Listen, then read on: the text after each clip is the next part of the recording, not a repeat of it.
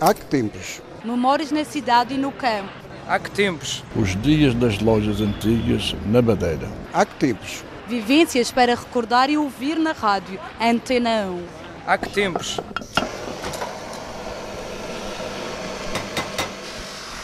Quando a gente conseguir fazer o brinquinho, Ah, conseguia. Mas tão mais parecido que isso são os. Muito bem. Agora Eram os brincos da minha mãe. E eu queria oferecer à minha neta. As peças antigas de ouro brilham depois do arranjo e da arte de Eliodoro Freitas Branco, o Orives mais antigo em atividade na Madeira. Os clientes chegam de todo o lado, muitos para reparar artigos únicos de família. Wanda Gomes tem agora joias como novas. Foi o meu anel, o primeiro anel de, de namoro. Veja lá, há, 50, há 57 anos. E ainda namora? Ainda namoro com o meu marido. Agora a minha neta vai fazer o crisma e quero-lhe oferecer esta cruz que foi o meu marido que me ofereceu há muitos anos. Fica na família e ela fica feliz, que é uma coisinha da avó. Eliodoro é Orives há quase 60 anos. Os seus 14 anos, tenho 73. Veja lá os anos que ando neste. Eliodoro era ainda muito jovem quando aprendeu a arte com um mestre. Aos 27 anos, abriu o próprio negócio. A mesa de trabalho tem a marca do tempo e da sabedoria. Foi a a mesa que eu tinha quando trabalhei como empregado no Big Band. Portanto, tem uns 50 anos, talvez, esta mesa. Pregos, anéis, pulseiras, tudo isso a gente faz. aí. Alianças. Alianças, isso para o nosso cada dia. Já foi me acho que hoje em dia as pessoas não estão casando muito, mas brincos, anéis, tudo o que é relacionado com, com jogaria, eu faço. E depois faço os modelos que a pessoa quer. O Orives ainda usa utensílios de antigamente. Uma bugia. E este é um maçarico de boca. Porquê que é um maçarico de boca? Que é mesmo temos que assoprar aqui. E a gente faz isto. O fabrico e a reparação de peças em ouro e prata são tarefas delicadas que exigem muita paciência e engenho. Temos que ter, tratar melhor a joia do que a nossa mulher. Eliodoro ensinou a arte ao filho.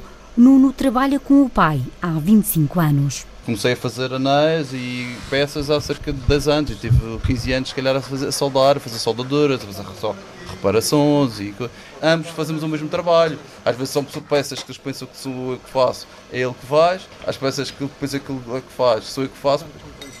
Colocamos a solda, já não tenho fogo para soldar a, a, a maçarico de boca, soldo a gás.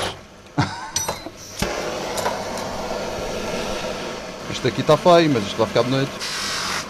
Pai e filho trabalham num espaço pequeno, todo ocupado com instrumentos de trabalho, peças de joalharia, muitos papéis e um cofre grande. A gente está a trabalhar com ouro, estamos a trabalhar com metais nobres, não podemos deitar no lixo isto assim. E isto, isto, isto voa, isto, o, a separar e coisas, isto cai, o chão fica lixo, nós temos que aproveitar tudo.